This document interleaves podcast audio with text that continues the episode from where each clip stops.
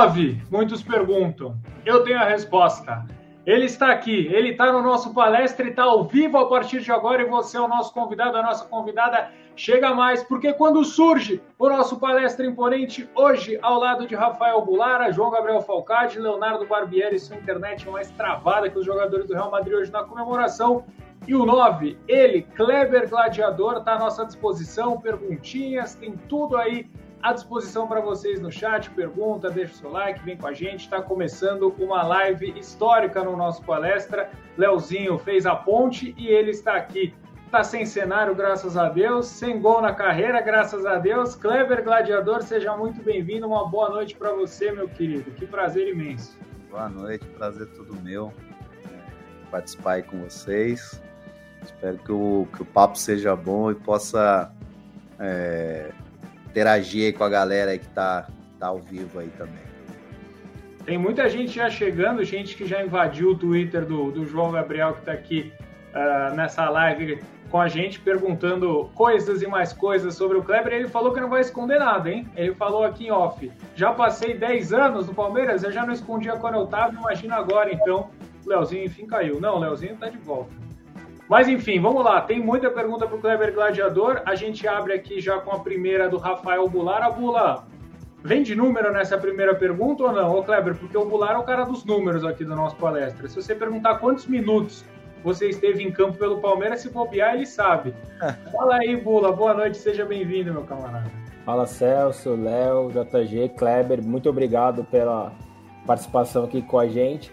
Não, eu vou começar com o número não, mas vou confidenciar. A gente conversava um pouco antes de entrar e você falava, né, é, na sua, atrás de você ele tem inúmeras camisas de clubes que você defendeu também e como que o sobrenome, ah, o Kleber do Palmeiras ficou.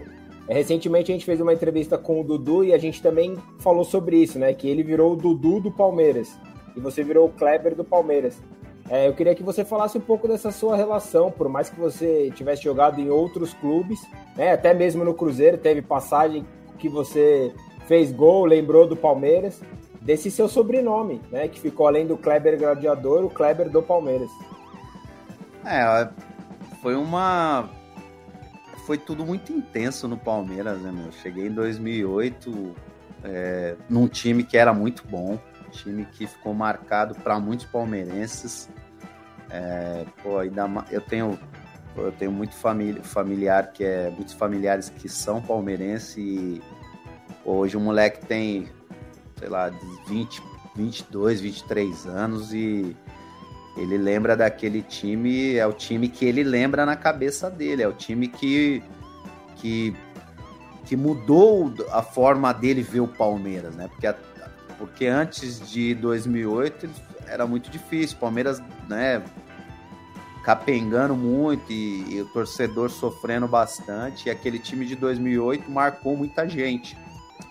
Então, eu acho que, né, não só eu, eu acho que aquele time ali, lógico que eu, talvez o Valdívia, por ter ficado mais tempo, depois ter voltado, né, eu acho que marcou ainda mais. Mas aquele time ali todo, o pessoal lembra muito bem, né? Hoje mesmo faz de aniversário de, do título do, do aquele time, para você ver o carinho que, que os palmeirenses tinham com aquele time, né? Porque é um, é, um, é um título que muitos deles lembram até hoje com muito carinho.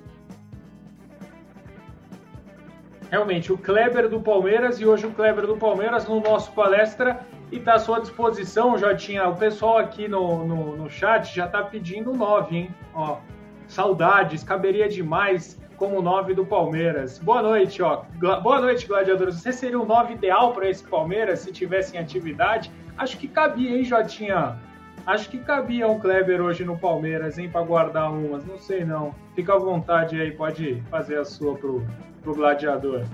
Você não tem a dúvida que caberia. Isso é fato, ele sabe, o palmeirense também sabe. Primeiro pro, pro Kleber agora ao vivo, obrigado por estar aqui. Cara, falando, vamos, vamos trazer para o ao vivo uma conversa que a gente tinha no pré. É, eu, eu disse pro Kleber, pessoal, do chat, inclusive, que existe uma geração, pelo menos uma, uma grande parcela do palmeirense, que viveu duas relações com o Kleber. Foi uma relação de amor muito intensa, aquela volta com apresentação no estádio, com festa, com celebração. Houve um momento de idolatria, né? Que de todo mundo as camisas seriam a 30 do Kleber, enfim, houve toda essa relação. No final, teve um final conturbado. Que você, você mesmo disse, já abordou N vezes, você comentou sobre isso muitas vezes, mas eu acho que para nossa audiência, e assim, quando eu abri o Twitter para perguntas, é o que vem. É, a, a grande parcela das questões é sobre isso. Sobre essa relação, como depois de tanto tempo você encara tudo isso, se sobrou só carinho, se sobrou alguma coisa que ficou mal resolvida, do seu lado ou do lado do Palmeiras, enfim, qualquer coisa. Eu acho que é importante a gente abordar ao vivo também essa questão. Cara, eu já falei isso numa outra entrevista, se eu não me engano, não me lembro quando, mas eu, me, eu falei sobre isso. O que acontece? É, eu, cara, eu gosto do Palmeiras, entendeu? Independente de quem vai gostar de mim ou não, eu gosto do clube. O que eu vivi no clube, para mim, foi marcante.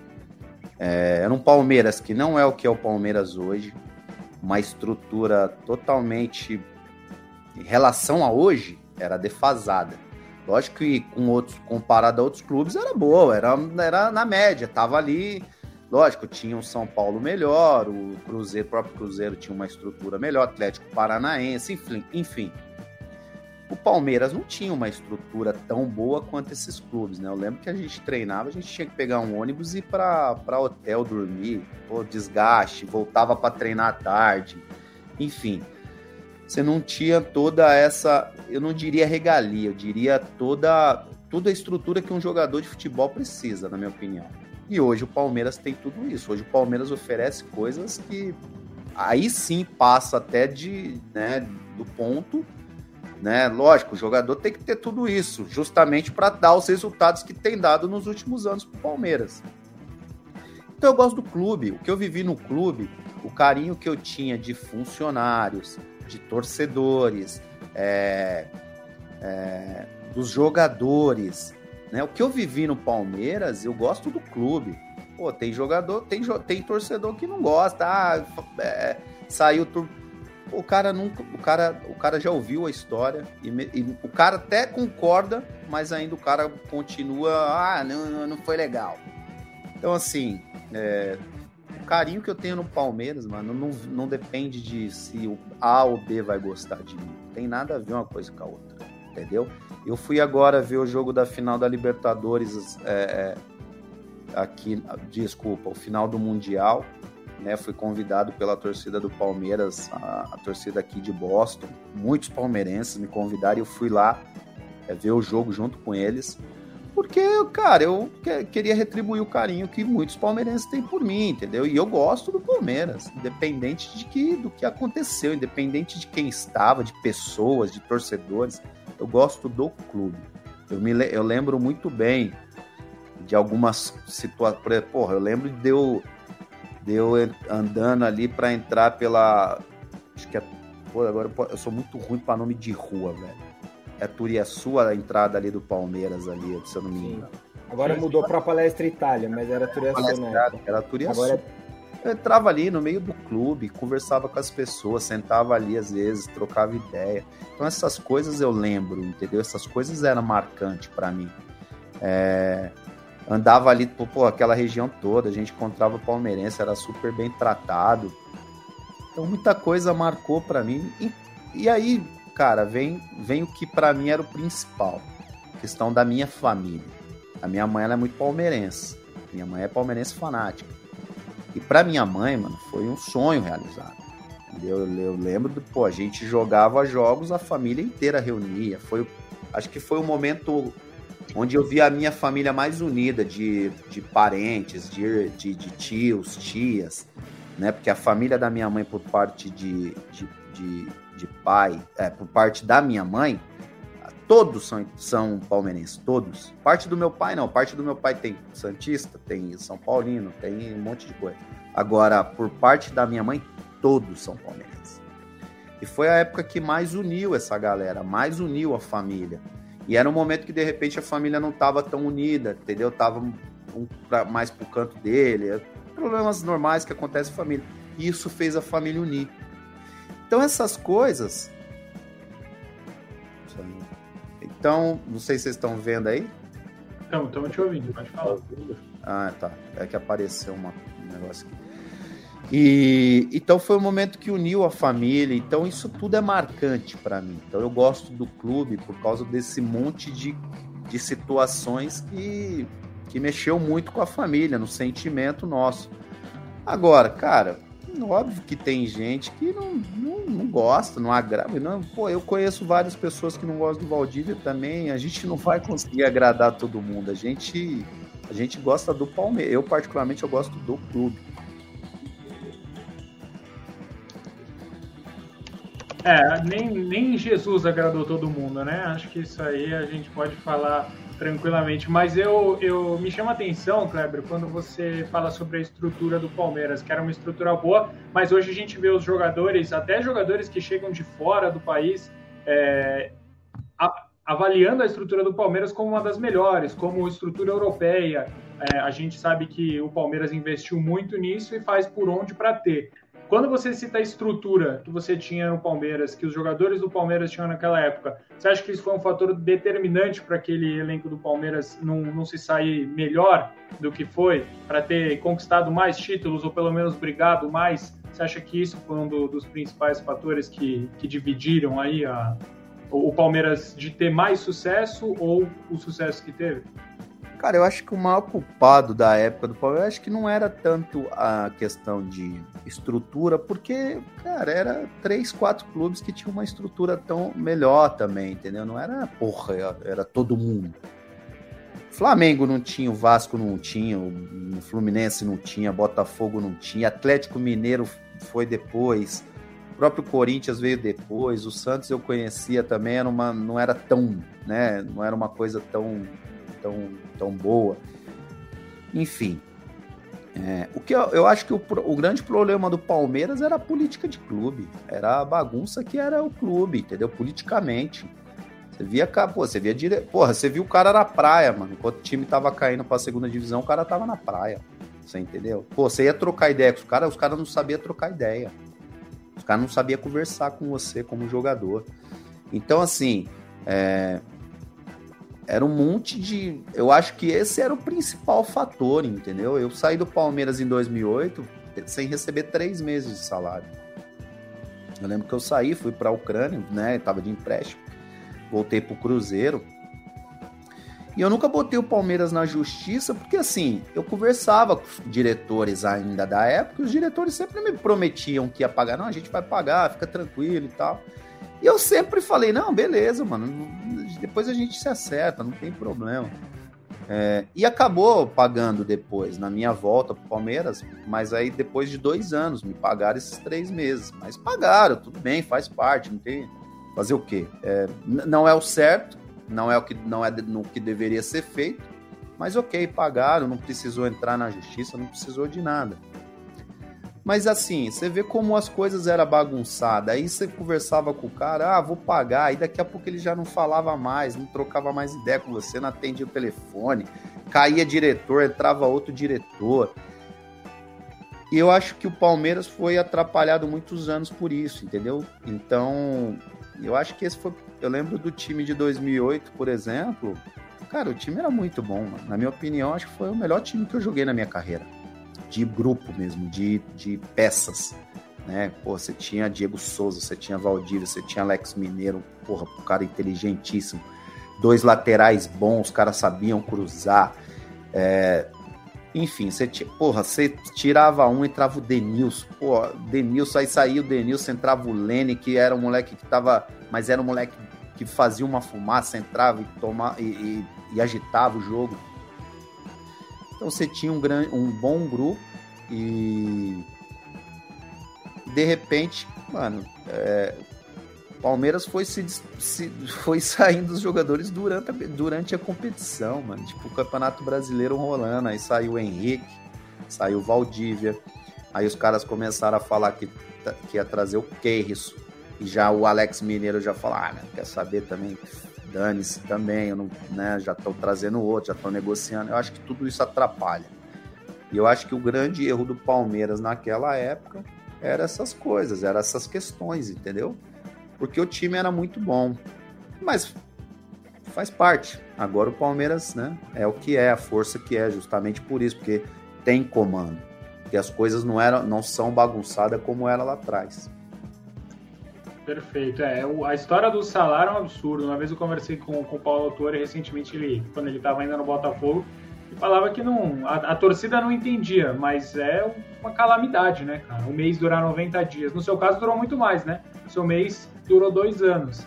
Mas isso também tira um pouco o, o, tesão, né, do jogador. Não que só jogue por dinheiro, mas, pô, você tem um contrato, você tem um acordo, você tá indo, você tá treinando, você tá fazendo, é, você tá cumprindo com a sua parte. O mínimo que você espera é que seja uma via de mão dupla.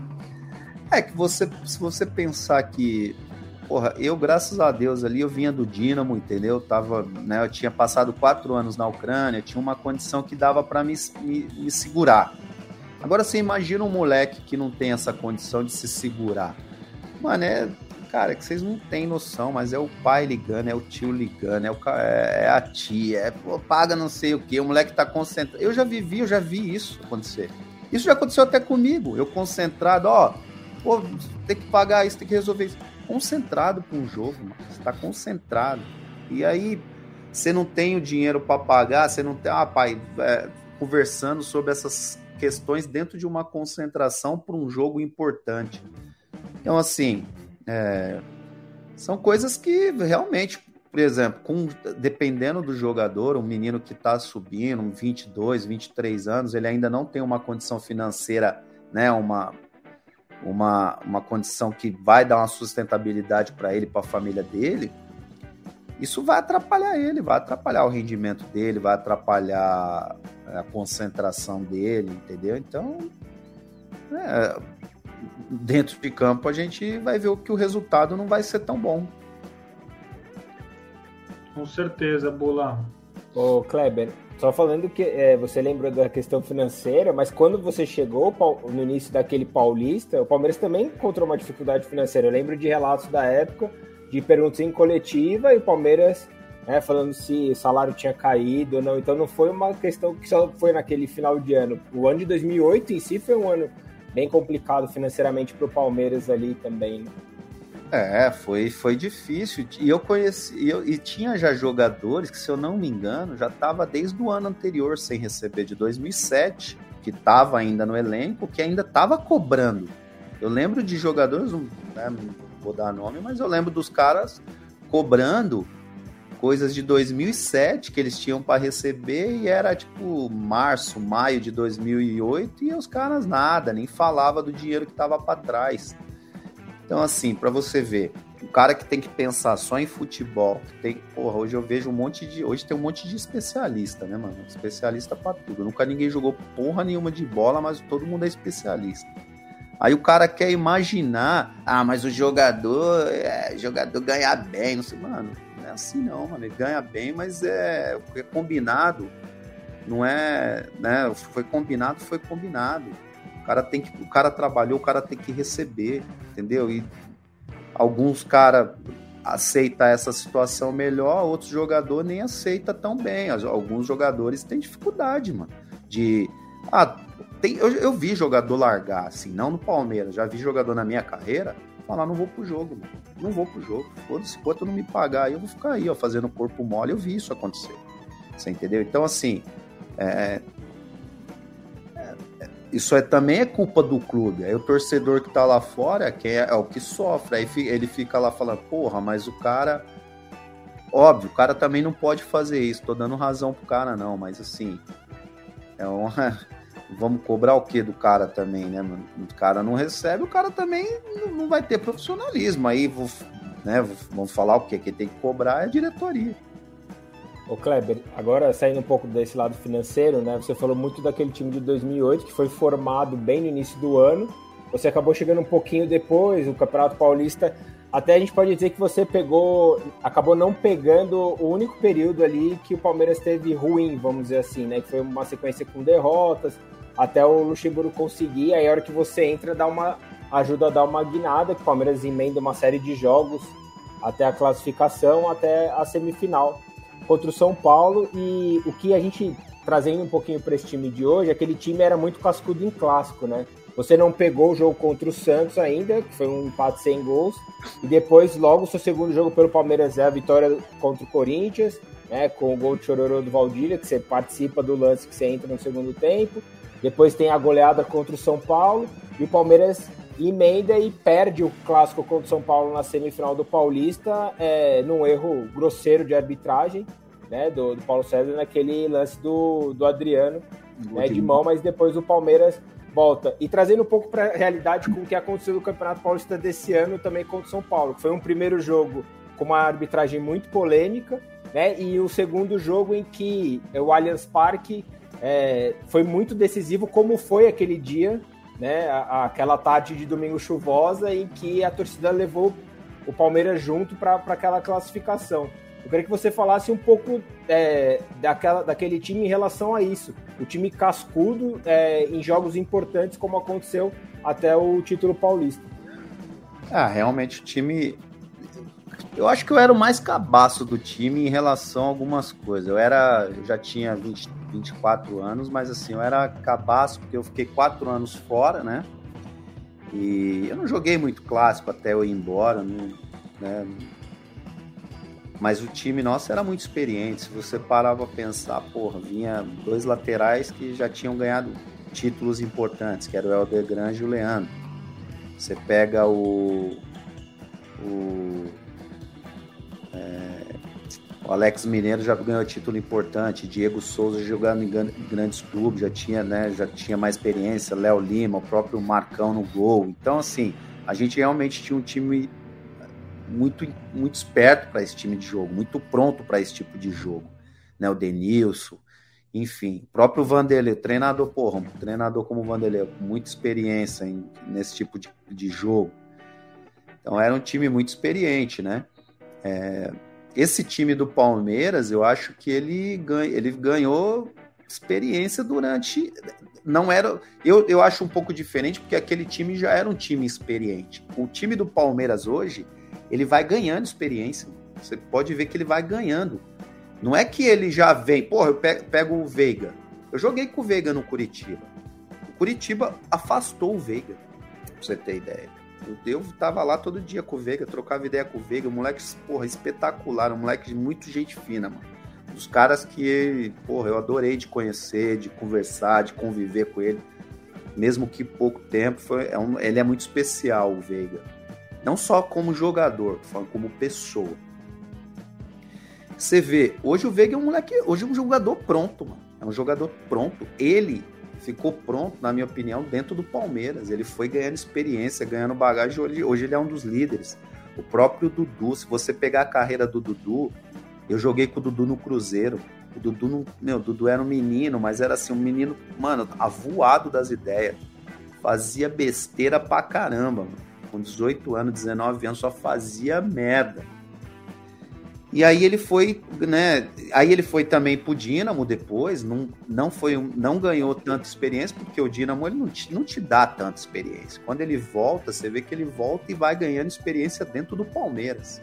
E hoje é líder. Então eu acho que é um pouco diferente esse grupo daquele grupo, que a maioria dos jogadores, na minha opinião, hoje do Palmeiras, né? Aí você vê, Gabriel Jesus veio depois, foi dentro do Palmeiras. É...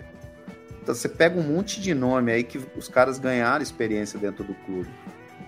E eu acho que é um pouco diferente.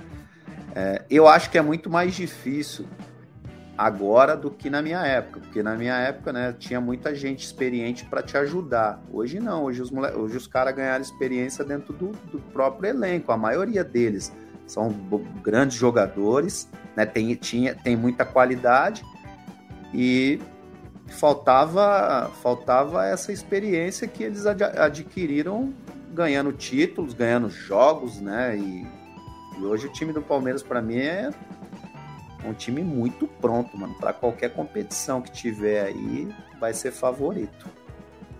Bom, a vez é minha de, de fazer uma pergunta, mas eu acho que é a vez do Leozinho, que depois de muitas idas e vindas, o homem parece que está online entre nós. Ficou o roteador no computador. Vai, Leozinho, antes que trave. Boa noite, Clever. Desculpa a demora. Roubei o Wi-Fi do vizinho, mas tá tudo certo. Agora tá, estamos normalizados. Estamos 100%.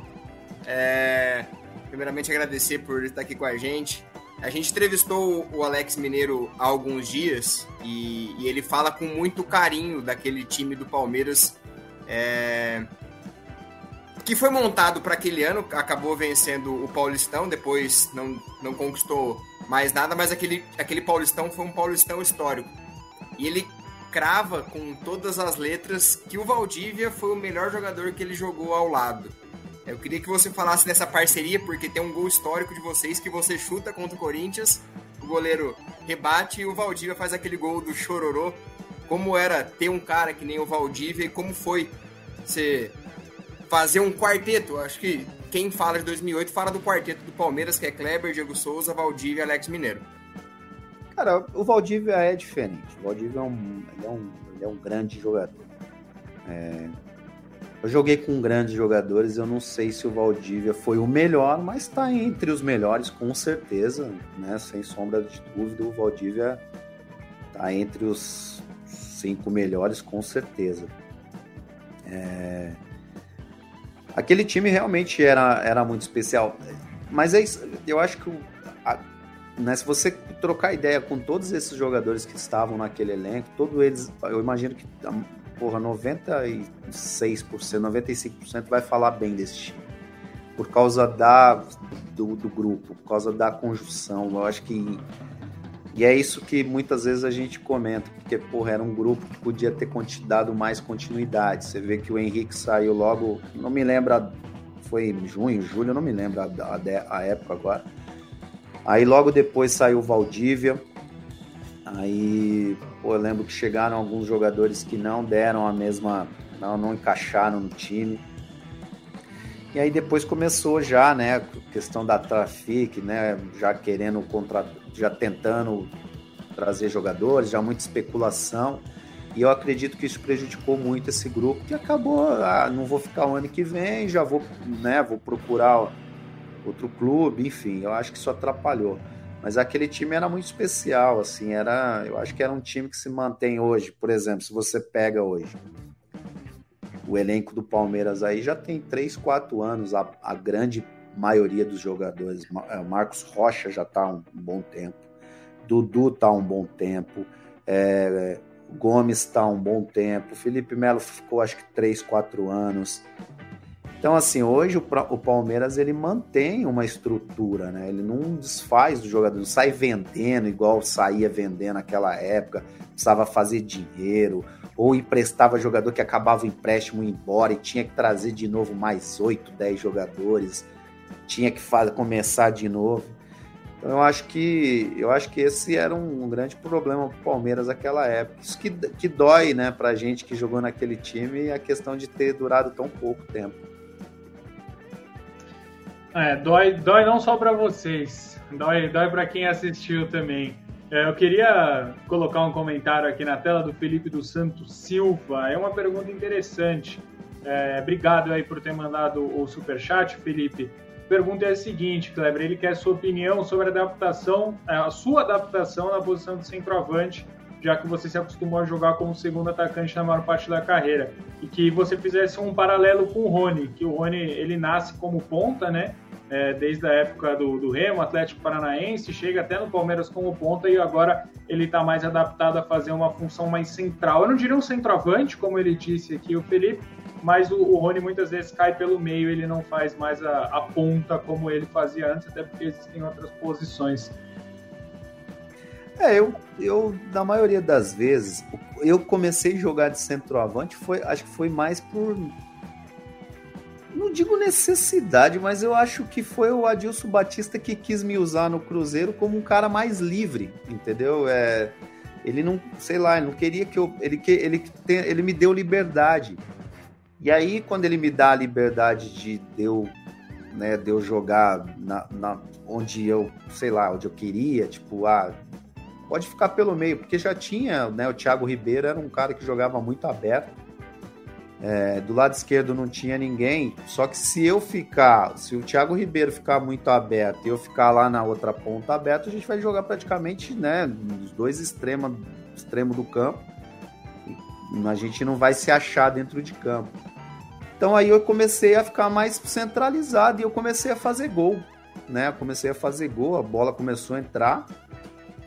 E eu comecei a jogar dessa forma. Tanto é que do Palmeiras, quando eu voltei, eu já voltei também um pouco mais livre. Não digo nem que era centroavante, porque né, eu saía também para buscar a bola de vez em quando, mas a gente não tinha um centroavante na época e aí eu jogava nessa posição. E também, não lembro que em 2010, quando eu cheguei, eu comecei a fazer bastante gols também. E aí né, aí os clubes já, né, quando eu já fui para outros clubes, me, aí, aí, no Grêmio, na verdade, eu fui e já era o Marcelo Moreno como centroavante, eu comecei a jogar de segundo atacante de novo.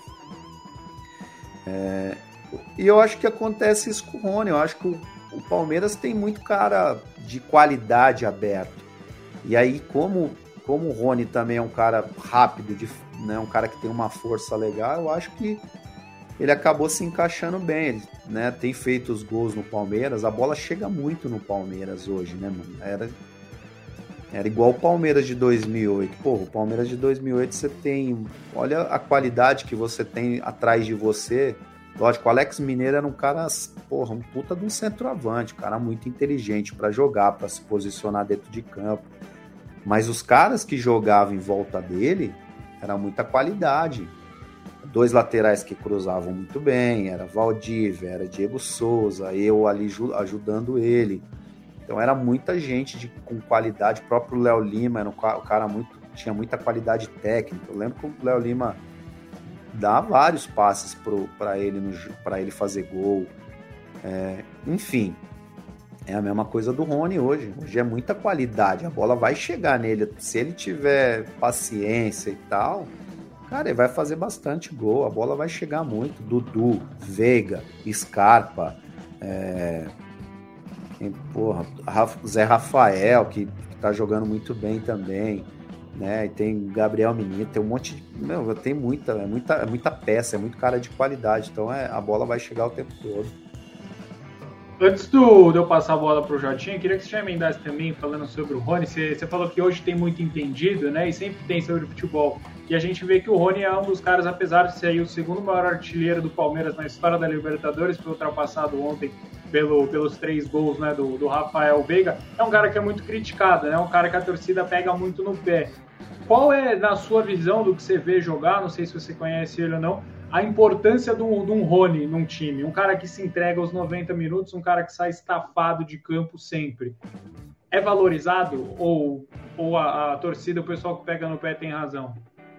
Ah, velho, é, é difícil você falar de torcedor. Torcedor é torcedor, mano. Torcedor, ele, ele sempre vai cobrar. E eu acho que desse elenco, Talvez o Rony é o que tenha menos qualidade, entendeu? Pô, você vai comparar com o Dudu, com o Veiga, com os caras, é difícil. Ele, talvez ele tenha um pouco menos de qualidade, mas é como você disse, é um cara que se entrega o tempo todo.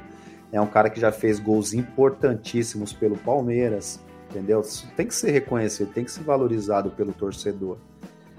E, e eu acho que, cara, eu acho que pô, o torcedor do Palmeiras, às vezes eu até falo, né, mano? Eu falo, eu, pô, eu falo com os caras, mano, vocês são muito chato, mano. Vocês são muito chato, do... Vocês estão ganhando tudo, mano. Vocês estão ganhando tudo, tá ganhando campeonato, vocês estão reclamando dos caras, velho. Vai torcer pro Palmeiras lá de 2010, vocês vão ver. Eu acho que vocês estão com saudade. Eu fico brincando com os caras. Os caras, você é louco, não dá não, aquele time era muito ruim. Mas eu acho que, cara, eu acho que tem que ser valorizado o jogador desse, desse, desse estilo, cara que se entrega, porque, cara, esses caras você pode contar com eles sempre, mano. Pode contar com eles sempre. Sempre vai estar tá disposto a ajudar o clube. E é um cara que gosta. Você vê que o, o Rony é um cara identificado com o clube, é um cara que gosta do Palmeiras. Então eu acho que tem que ser, ser é, valorizado. Jotinha, manda Sim, abraço. Kleber, eu, eu, eu, penso o seguinte, te ouvindo falar. É, o time de 2008 era um time identificado. A, a sua figura, a do Valdívia, a do, do Marcos, enfim, são alguns caras muito identificados. Mas a boa parte desse time, ele, ele passou rápido pelo Palmeiras. Ele se desfez muito rápido. E eu queria que você traçasse um paralelo agora sim, pensando com o jogador que encerrou a carreira, ou que está é, a, a, já num, num, num, segundo momento da vida de futebolista, olhando para o seu Palmeiras de 2008, aquele time que é campeão. E eu falo por mim, a minha geração, a minha idade, o primeiro título que eu comemorei de ir pra rua fazer festinha foi aquele paulista. É, eu, eu, demorei muitos anos para poder comemorar uma taça. Porque eu, sou, eu nasci em 94, então 99 ali eu não me lembro, não tinha, não tenho é, grande vivência. Eu fui comemorar em 2008. Eu passei por rebaixamento, na escolinha, na, na, na, nas aulas, os meus amigos são paulinos eram tricampeões brasileiros e eu nada. Falei, não vou ganhar nunca. Então foi com, com o seu time que eu, que eu deixei a fila, que eu conheci o gosto da, de, de ser campeão. E essa geração de agora, o menino de 10, 15 de hoje, até o filho do Bular aqui, que é mais novinho, ele nasce muito campeão. Ele nasce ganhando tudo. Absolutamente tudo. Ele não sabe o que é perder. Então eu queria que você, agora olhando isso já no, de fora, né? Você olha por, por um prisma diferente hoje. Conseguisse traçar esse paralelo do Palmeiras 2008, que ele é um acontecimento de um ano, que ele vem, ganha e acaba, com essa geração de 5, 6 anos, ou até de 3 ali, dois contando o Abel, que ganha tudo. É, então, eu acho que assim, eu acho que eu acho que o Palmeiras ele entendeu é, o, o, que é o, o, respeito ao torcedor, entendeu? Eu acho que as pessoas que hoje comandam o clube, né, eu acho que eles entenderam e respeitam o torcedor dele. Que eu acho que não existia na minha época, né? Se você parar para pensar aquilo que eu, que eu falei antes, pô, é, o cara ia pra praia enquanto o time tava caindo. Né? Isso para mim era um absurdo. Né? Diretoria o tempo todo falando besteira, aí trazia jogador que. Cara, eu sinceramente. Eu tava comentando isso esses dias, mano. Até comentei aqui.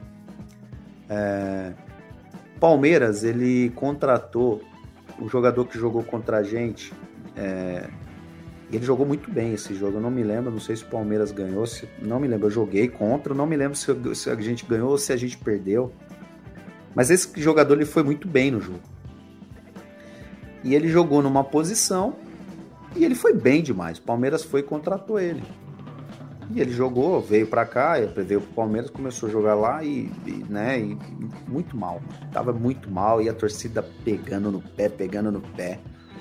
E eu cheguei nele e falei, mano, você, você joga nessa posição? Ele falou, não, mano. Eu falei, cara, mas eu não lembro qual foi a conversa, mas a gente chegou nesse. Eu falei, ele falou, cara, eu só joguei uma vez nessa posição na minha vida. Foi contra vocês lá no, naquele jogo. E aí os caras me viram e contrataram. Mas eu não jogo nessa posição, eu jogo em outra posição. E o cara tava jogando no Palmeiras todos os jogos naquela posição que ele foi bem lá, lá atrás. Ele falou isso para mim. Foi o, jogo, o próprio jogador que falou isso para mim.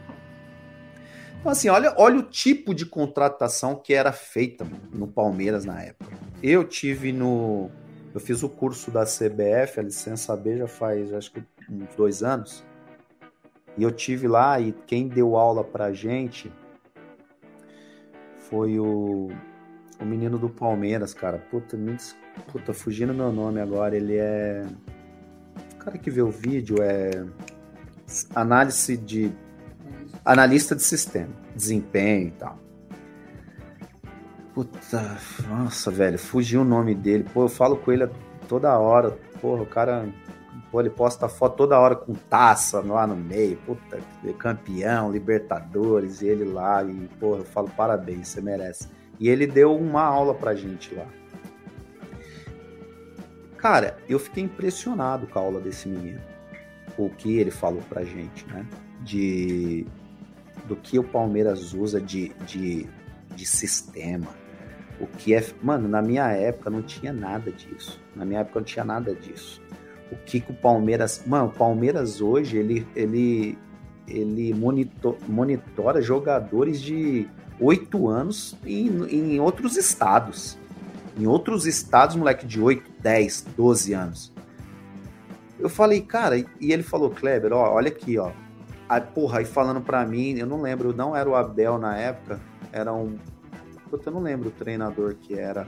Mas ele falou, pô, toda hora a gente tem que levar os negócios para ele ele querendo ou não, já é parte do clube, isso já faz, já é o clube que faz isso. A gente manda todo, todo o relatório, o jogador qual, qual posição joga, o goleiro se ele pega qual lado ele pula para pegar a pênalti. Eu falei, mano, A gente manda no WhatsApp dos, dos caras, no, no, no celular, eles já vêm com to, toda a informação. Na minha época não tinha nada disso. Então, assim, é, o Palmeiras, eu acho que é o que eu falo, eu acho que ele começou a entender a grandeza dele, entendeu? O Palmeiras ele não pode, mano, cair dois, três vezes seguida ou duas, três, não pode cair. O Palmeiras não pode cair mais. Palmeiras ele tem que se manter aqui pro resto da história dele. O, resto, né, para sempre. O Palmeiras ele tem que se manter entre os maiores clubes do Brasil como sempre foi. E eu acho que isso as, os caras do Palmeiras começaram a entender. Então, é, eu acho que essa é a grande diferença. Na minha época tinha jogadores bons, você trazia bons jogadores, botava eles lá, ah, eles resolvem aí. E vamos que vamos, porque os caras é bom e eles se vira. Hoje não, hoje os caras têm toda uma preparação diferente da nossa época. E, o, e quem ganha com isso é o torcedor. Hoje você vê torcedor do Palmeiras, porra. É, hoje você falou que você né, viu o Paulista como seu primeiro título. É o que eu falei, meus primos lá é a mesma coisa. Por isso que os caras gostam tanto daquele time de 2008. Por causa disso, porque eles falam, puta, mano, foi o primeiro time que a gente viu que realmente era o time que, que era a cara do Palmeiras, que era o que o palmeirense merecia, que era o que o palmeirense queria ver. Então é por isso que os caras guardam com tanto carinho aquele time.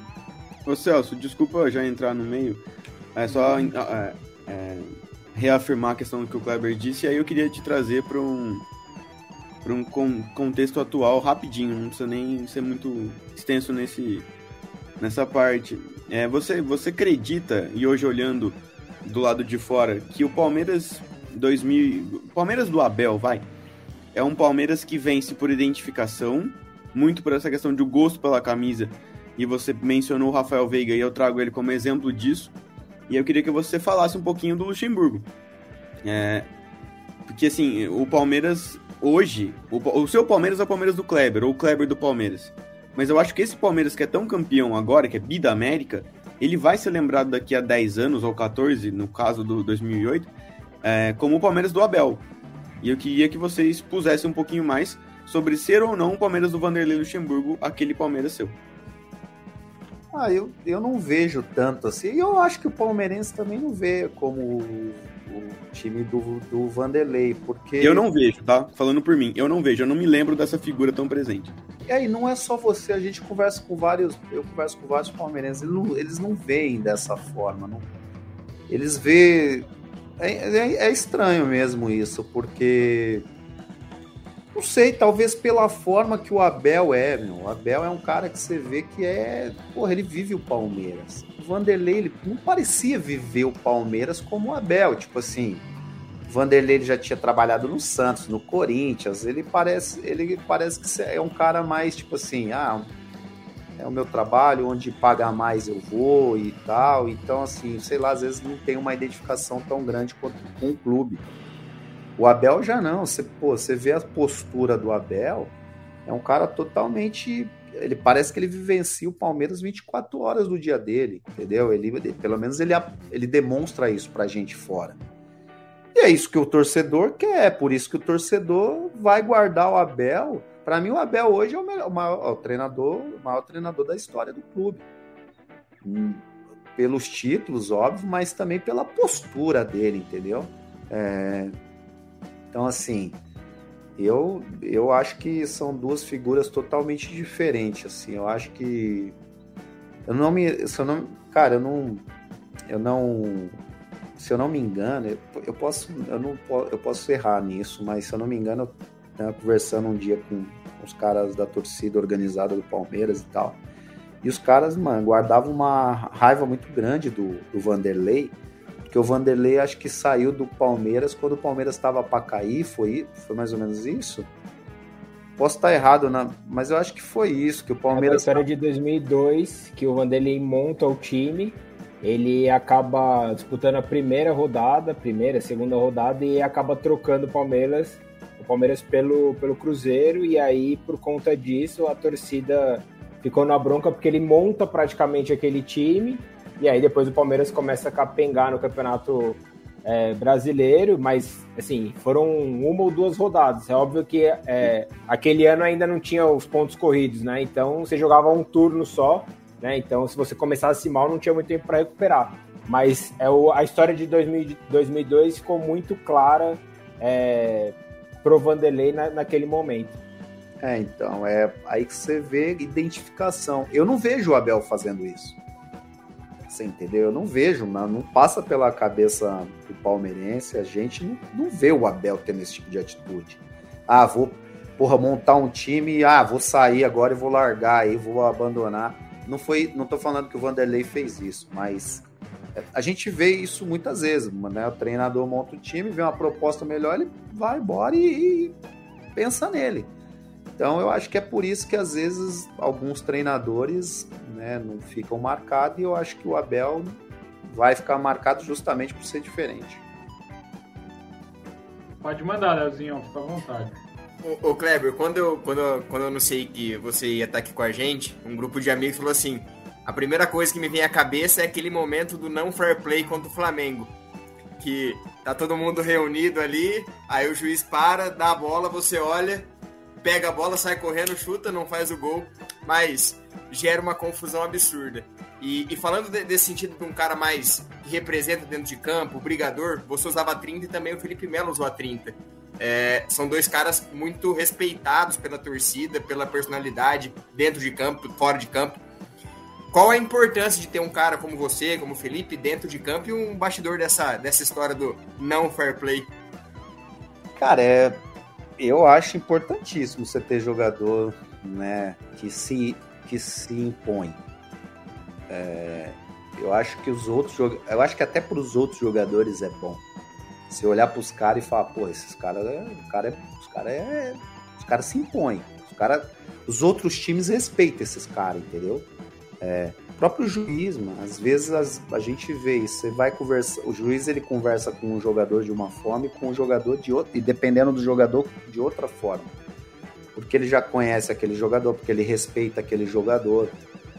Então acho que ter jogadores assim é importantíssimo, eu acho que ajuda bastante. Não é que vai ser campeão por causa do cara que tem um jogador desse, mas eu acho que isso ajuda muita coisa. E, cara, e aquele jogo, aquele lance, assim, eu me senti injustiçado naquele momento, porque a bola era nossa, na minha opinião. A bola era do Palmeiras. Aquele jogo era um jogo, se eu não me engano, velho, é, eu não me lembro se era valendo a liderança ou era valendo, tipo assim, ou ficar muito perto do líder. A gente, naquele, naquele, naquele, até aquela rodada ali, o Palmeiras e o Flamengo, eles, a gente brigava com eles lá em cima. E o, e o Flamengo veio jogar na nossa casa, né? Então, assim, é, porra, lembro que o Flamengo ele tentava travar o jogo, né? Ganhar tempo, porque o empate na, né, era bom para eles. E naquele momento, velho, eu achei que a bola era nossa e eu me, me senti injustiçado. para você ver que, porra, é, antes de eu ter aquela atitude, eu falo pro cara jogar a bola para fora umas, umas cinco vezes. Pô, joga para fora. Eu dou o tempo do cara chutar a bola para fora, porque, na minha opinião, a bola é nossa. Quando eu percebi que os caras não iam chutar a bola para fora e eles estavam tentando ganhar tempo, porra, eu me senti, eu falei, porra, os caras estão querendo achar que é mais malandro que nós. Aí eu peguei a bola e chutei pro gol, porra, mas chutei pro gol para fazer o gol, velho. Os caras falam, mano, é que eu chutei errado, mas era para fazer o gol. Nós tá brigando até hoje lá. Eu lembro desse lance, cara, muita gente no chat lembra também, isso é bizarro. Tem gente que tava lá, teve um, um cara aqui que falou que tava lá, o João Paulo. É, seu primo já tinha o Falcade? Eu não tinha visto no, no, no, chat, mas sim, certamente, porque é o típico jogo que ele estaria, sem qualquer dúvida. É isso, tá aí, ó. Eu botei nem, nem tinha visto. O Andrei falou também que esse lance marcou ele de um jeito e o, o Gladiador, você falou sobre o Veiga e chama muita atenção em ano de Copa um jogador como o Rafael Veiga não tenha sido convocado ainda para a Copa do Mundo, é para a Copa do Mundo não, para defender pelo menos a seleção brasileira, que seja uma oportunidade.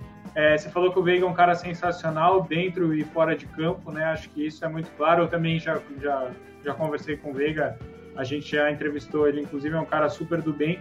Eu queria entender, se é que você consegue me explicar, por que, na sua opinião, o Veiga não é convocado para a seleção brasileira? Tem muita gente na posição? Você acredita que existe uma certa rusga do, do atual técnico da seleção com jogadores do Palmeiras? Ou isso é coisa de, de torcedores, é blá blá blá? Como, como, como que você enxerga isso na, na, na sua visão? Então, eu acho que ele deveria, assim, beleza, não vai levar para a Copa tal, beleza, eu acho que ele tem todo o direito, né? De repente já tem os jogadores dele, mas eu acho que ele deveria ter dado oportunidade, eu acho que ele deveria pelo menos ter convocado o cara para sentir o cara, para ver o jogador, entendeu? Eu acho que ele deveria ter feito isso. Ah, velho, eu, eu, eu conheço porra, eu, eu entendo um pouco de futebol. Eu joguei 30 anos praticamente da minha carreira, eu, da minha vida jogando futebol. Eu, eu entrei, eu entrei, eu comecei a jogar bola com 5 anos em Osasco. Então eu jogo já há muito tempo futebol.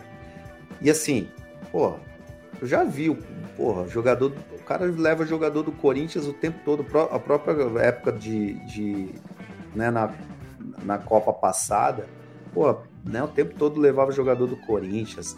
É, cara, eu, assim, a gente sabe como funciona o futebol. Ah, o fulano é amigo do empresário tal. É, cara, eu, eu sei que tem isso, eu sei que tem isso. Eu sei que ah, a prioridade é jogadores de tal região, porque o cara é daquela região do, do, do país, né, entendeu? Eu sei, velho. Isso aí a gente sabe que tem isso no futebol. Isso aí é, é conversa para Pode enganar a trouxa. Mano eu já vi isso acontecer, entendeu? Então, assim, eu acho que ele não convoca o V. Ele, não, ele tem dificuldade de convocar realmente jogador do Palmeiras.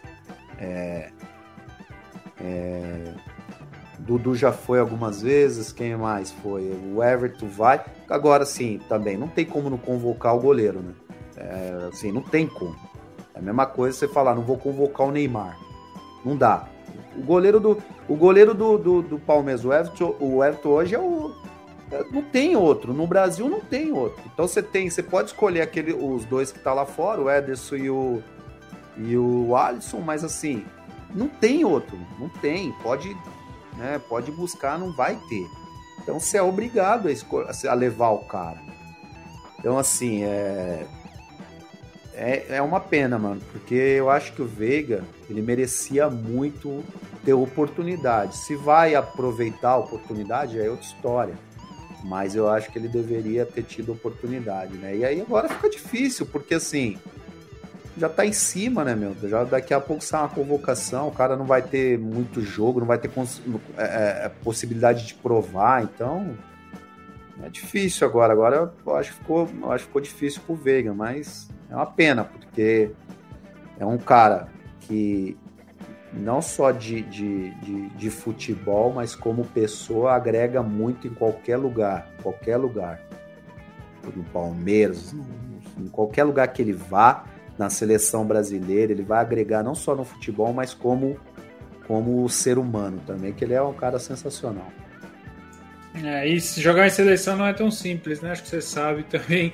É uma coisa que você tem que ser chamado, você tem que estar sendo convocado, você tem que estar ali no meio, tem que passar pelo trote para poder demonstrar seu valor. Né? Não tem como você demonstrar seu valor. Para mim, acho que o Veiga, é, ele, assim, não, não que ele tenha chegado no teto, acho que ele ainda vai evoluir muito. Mas não tem como ele mostrar mais para estar na seleção brasileira. Hoje, tudo que ele já faz, ontem ele fez três gols, ele é o, o, principal, um dos principais artilheiros do Palmeiras sendo meio-campista. Então, assim, e não é que você fala, olha o meio-campo de seleção e fala, não, tá definido, tem, tem titular e tem reserva. Dá para entrar, dá para ter um cara para mudar um jogo, na minha visão, pelo menos. É, eu também acho. Eu acho, por exemplo, você vê a paciência. Por exemplo, eu acho o Everton Ribeiro um baita jogador. Eu acho ele muito bom jogador. Ah, pô, não é a mesma característica? Sei lá, talvez. É, mas a paciência que ele tem com o Everton Ribeiro, que em alguns momentos jogou mal pelo Flamengo, né? O próprio Coutinho, né? O próprio Coutinho, a paciência que ele tem com esses caras, você vê que fala, porra, velho, dá uma oportunidade pro cara, mano, pro Veiga, entendeu? Pô, puta jogador, né? É novo, né? Tem condição, vai vai estar tá bem para a Copa fisicamente. É um cara que treina bastante. Eu conheço ele, sei que ele treina muito. Então, assim, eu acho que, que deveria ter dado a oportunidade para ele, né? Mas assim, Tem, é, o cara tem paciência com alguns jogadores, pode convocar, e outros ele né, já deixa de canto. A gente, né, a gente sabe como é o futebol. Vamos abrir a última rodada, Bula. Vai, vai nessa aí pra gente já ir caminhando para a nossa parte final. Inclusive, depois eu quero que, que, o, que o Gladiador conte essas camisetas aí. Tô sabendo que ele tá com podcast, tô assistindo o podcast, mas daqui a pouquinho ele, ele fala. Manda brasa aí, Bula. E só dando um pitaco de seleção, é, o Kleber falou de Veiga, de Everton, Dudu, e tem o Danilo nessa parada também, né? Que tem jogado muito bem. E se a gente pegar a última convocação do Tite, ele leva o Arthur, né? Que estava vindo de lesão, reserva na Juventus, e deixa o Danilo fora, que poderia ser um jogador testado, uma vez que o Brasil já estava classificado é, para a Copa do Mundo. Mas eu vou voltar num assunto aqui com você, Kleber. É, você falou bastante da questão do Abel Ferreira, colocou ele como um dos principais, e na sua passagem pelo Palmeiras, né, você trabalhou com dois dos principais técnicos da história do clube também, até os mais vitoriosos, né? Foi o Luxemburgo e o Felipão, né, na, contando a comissão técnica do Luxemburgo, você jogou um pouco menos, jogou 47 jogos e com a do Felipão foram 75. Eu queria que você mencionasse dessas duas passagens é, qual dos técnicos agregou mais para você e qual que você considera mais importante quando você fala de Palmeiras. Eu tava até esquecendo do Danilo, cara. Danilo joga muito mesmo. Danilo, para mim, é. Eu até comento com os caras que eu falo que, para mim, ele é o, é o melhor meio-campo hoje. Eu não. No, de brasileiro, para mim, ele não tem ninguém melhor que ele nessa posição. É, para jogar na seleção, não vejo ninguém melhor que ele. Mas enfim. Cara, assim, eu vou te falar, é, agregar de, depende. Assim, eu, eu, eu tive tudo para mim é, são experiências, entendeu? Então, assim, mesmo que seja experiências ruins, eu acho que são experiências que eu guardo para minha vida e faz eu amadurecer e faz eu crescer. É, são dois treinadores. Eu acho que, eu acho que o Vanderlei é mais treinador no sentido tático e entender jogo e tal. Eu acho que o Felipão já é aquele cara né, na base da, da, do, da, motivação e tal, né? É, que na minha época do Palmeiras eu sinceramente não consegui ver muito isso, não consegui convivendo com, com ele, eu não consegui sentir esse lado motivador dele. Mas eu acho que eu acho que como técnico de, né, treinador mesmo, eu acho que o, o Vanderlei foi o cara que, que ajudou mais assim, é, né, eu, eu, eu jogar futebol. Eu acho que foi melhor. Já tinha arremata aí, depois a gente passa pro Léo. Queria lembrar o pessoal que está aí com a gente, ó, para deixar o like, hein? Deixa o like, tem tempo ainda de vocês mandarem um super chatzinho aqui. Quem sabe a gente não puxa mais uma perguntinha, mais uma resposta do, do gladiador. Mas agora passa a bola para você aí, Jotinha. Eu vou atender o Twitter agora, né? Fazer várias em uma para você. Entre tantas questões, as pessoas perguntam muito assim: pô, qual que é o gol mais importante? Qual que é o gol mais bonito? Qual que é o jogo mais difícil? Quais são as principais memórias que você tem dentro do futebol. Eu acho que se a gente for listar aqui, são muitos é, gols importantes e jogos relevantes. Eu, eu na, na, vou dizer o meu, tá? O, o jogo contra o São Paulo, aquele drible histórico. É, é o André Dias? É o André Dias, não é? Juninho. É, é o Juninho. Aliás, na época gerou uma série de memes, na época, ele Juninho, dando carrinho na lua, era todo dia lua, ele no lugar. Você lembra disso, Ele lembra, ele fez uma... Olha. Eu lembro, mano. Eu era, era todo dia ele no lugar, dando carrinho e indo embora, era todo ele, dia. Ele mesmo. passa embora e some, né? Ele, nem na imagem ele aparece do gol, aquilo é incrível. Enfim, é, as pessoas querem muito saber suas principais memórias, suas lembranças, os grandes jogos, os mais difíceis, os gols mais bonitos.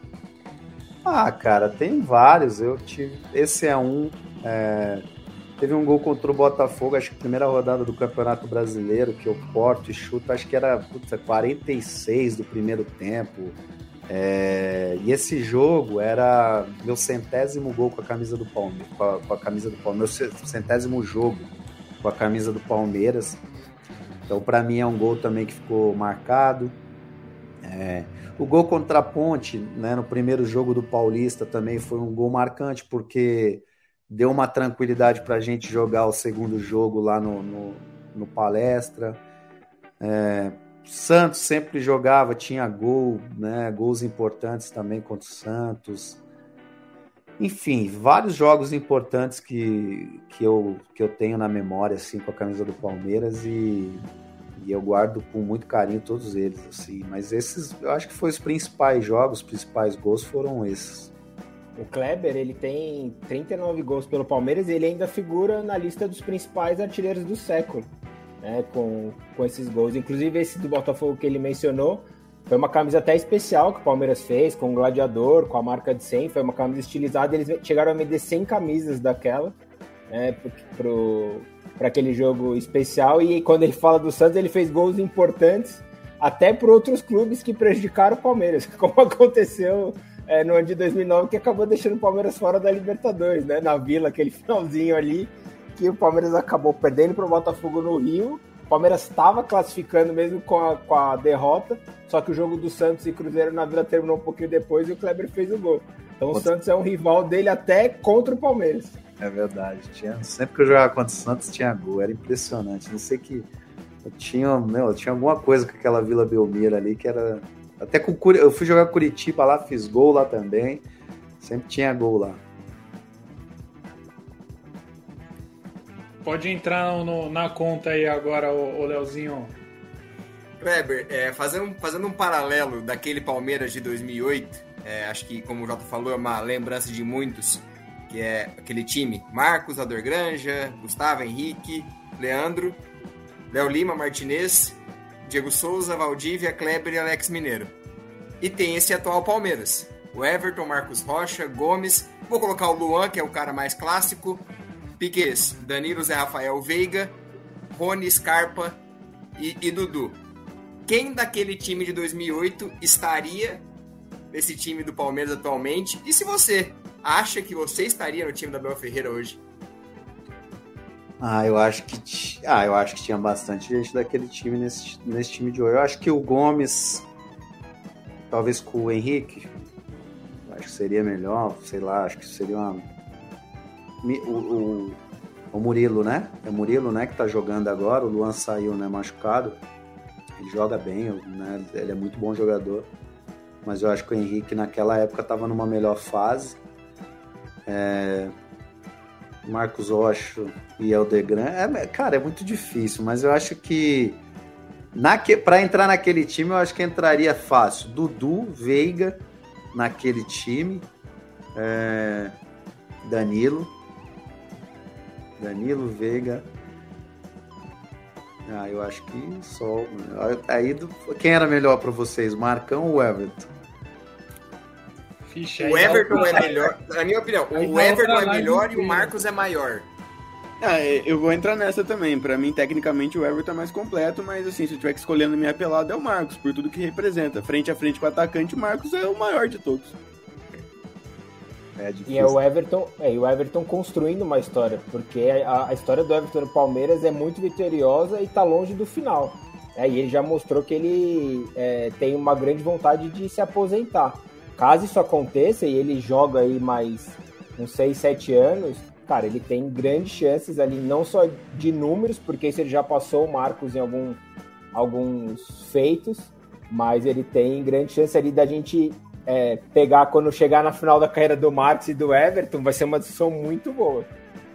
Eu particularmente eu acho que ele não vai chegar nessa. Aí eu falo não, não falo em número de de jogos, em títulos, não nisso. Eu falo no, no, jeito de ser, na postura dele. E eu acho que torcedor, ele gosta de jogador igual o Marcos, igual o Kleber, igual o Felipe Melo. Esses caras, Marco, Valdívia, torcedor gosta desses caras. É, esses caras marcam bastante, por quê? Por causa do jeito, por causa da postura. O Marcão, ele perde o jogo e vai, ah, porra, mandei esse cara ficar lá, ele não fica, essa merda. É o que o torcedor fala, puta, esse cara é igual a nós. Entendeu? Agora o Everton já é um cara mais. Um cara mais cabeça, um cara mais tranquilo, que é o que deve, tem que ser, né? Mas é o que o torcedor não gosta. Mas eu fazer o quê?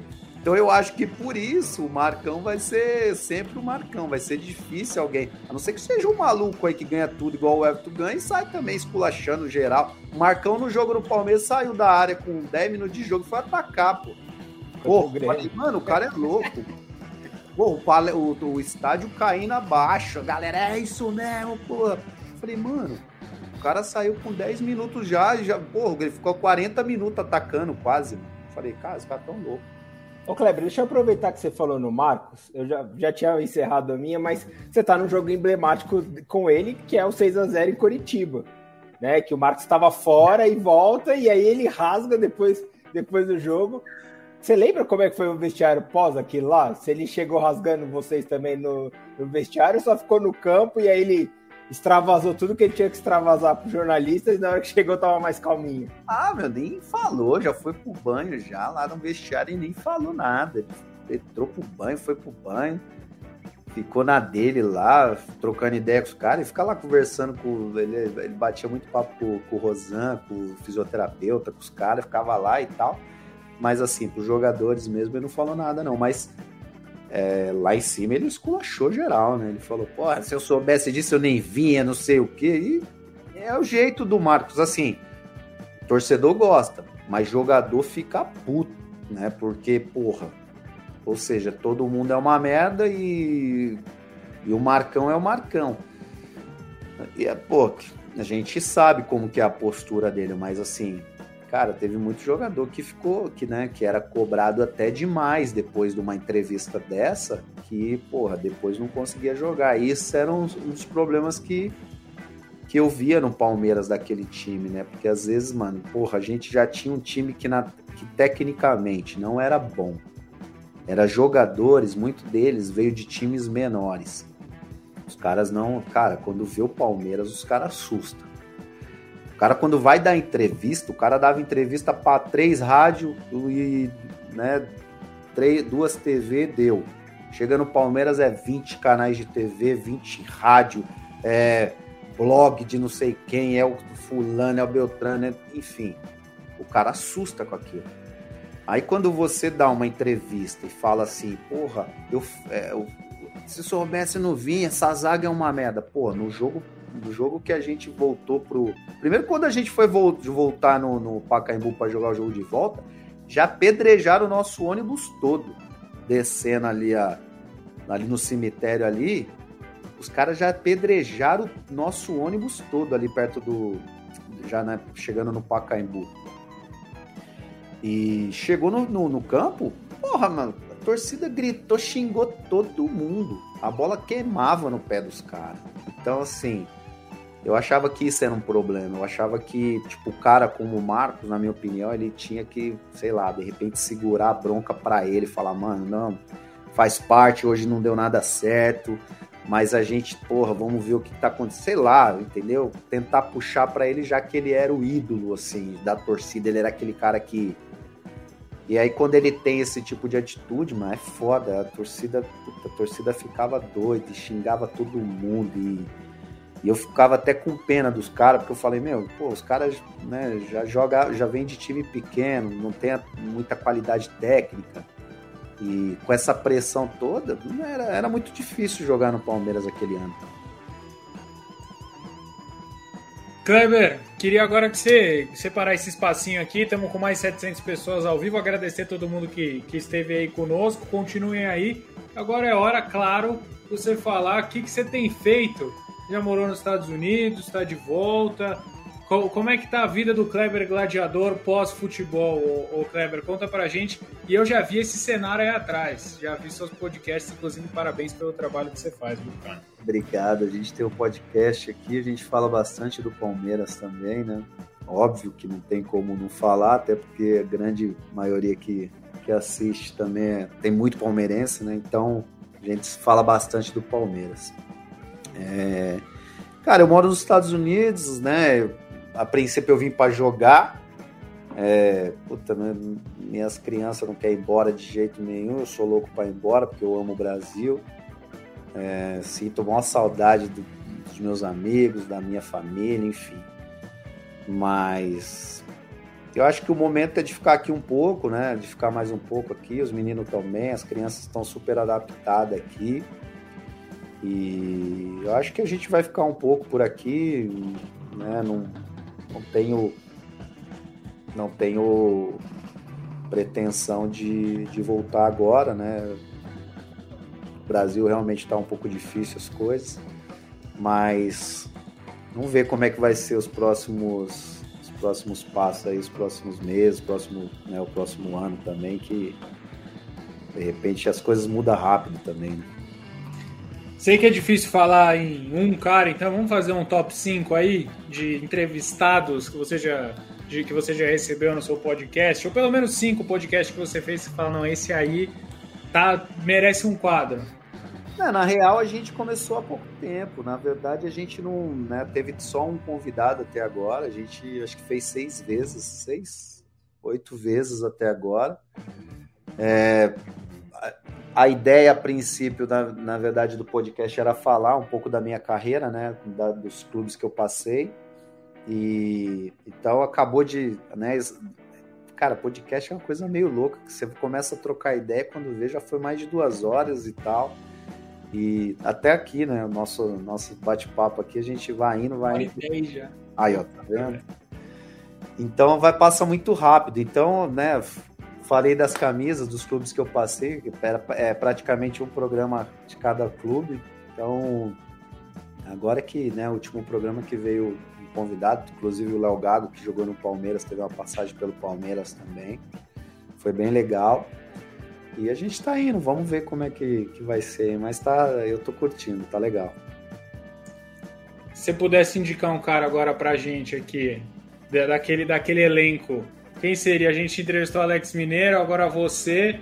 O pessoal tá querendo muito o Valdívia. Você acha que o Valdívia renderia uma boa entrevista ou não? Ah, Valdívia sempre é Diva sempre. De Leandro, é, lateral, é um cara que tem muita história para contar. Ele é um cara muito engraçado. Léo Lima é um cara, puta, um cara que muito engraçado também, acho que vale a pena. Mas enfim, é, aquele time ali, eu acho que vocês vão ter bastante.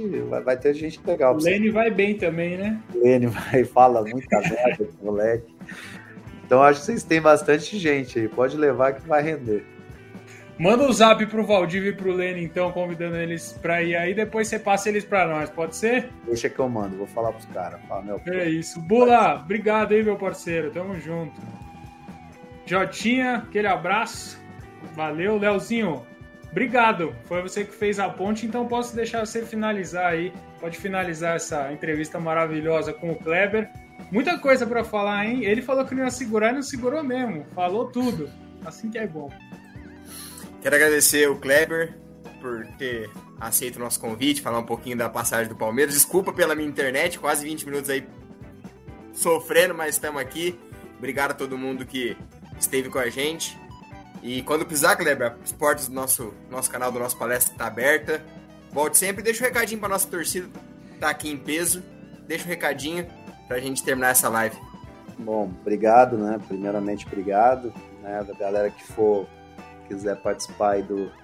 acompanhar nosso podcast aí, podcast Gladiador no, na, na Twitch, né? Sempre a gente vai estar tá falando. A gente fala bastante de Palmeiras também. É, cara, para de pegar no pé do Rony, eu acho. Tô brincando.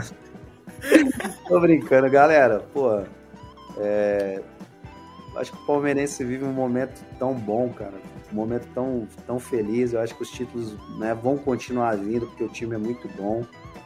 É, eu acho que tem que continuar mesmo torcendo. A torcida do Palmeiras é diferente, mano, é diferente. Eu joguei em vários clubes e a torcida do Palmeiras ela é ela é diferente. Ela é a torcida que acompanha o clube, é uma torcida fanática, é uma torcida que do mesmo jeito que ela cobra, ela também valoriza e eu fico muito feliz assim de né, ver muitos palmeirenses ainda ter o, carinho que tem por mim. Eu sou muito grato ao Palmeiras por tudo que eu vivi lá. Né? Foi o clube que abriu as portas para minha volta da Ucrânia. Isso, né, que fez o, o, gladiador ser conhecido e, como eu disse, hoje, né, chego no Brasil, ah, o gladiador do Palmeiras, vou em, em qualquer cidade que eu vá, o gladiador do Palmeiras, o Kleber do Palmeiras. Então, eu sou muito grato ao Palmeiras por tudo isso Fico muito feliz de poder estar sempre batendo esse papo aí com, com palmeirenses, né? E espero que, que eles também tenham gostado. Foi um prazer. E é isso. Boa noite para todos vocês. Obrigado pelo convite. Quando precisar também, só dá um toque. E para de, para de pegar no pé do Rony. O cara deu o papo. Se ele deu o papo, tá dado. Kleber, obrigado. Queria convidar o pessoal que está aí a migrar lá. Migra lá para a Twitch do Kleber Gladiador. Já se inscreve lá, manda dinheiro, dá like, faz tudo lá pro Kleber, que esse cara merece, cara nota 10, baita entrevista. Agradecer também aí o, o pessoal que, que ajudou a essa entrevista a acontecer. Obrigado, Bula. Obrigado, Jota. Obrigado, Leozinho. Valeu, diretor, que está aqui embaixo, mas faz tudo acontecer. Vou botar o diretor aqui no balaio também. Valeu, diretor. Tamo junto.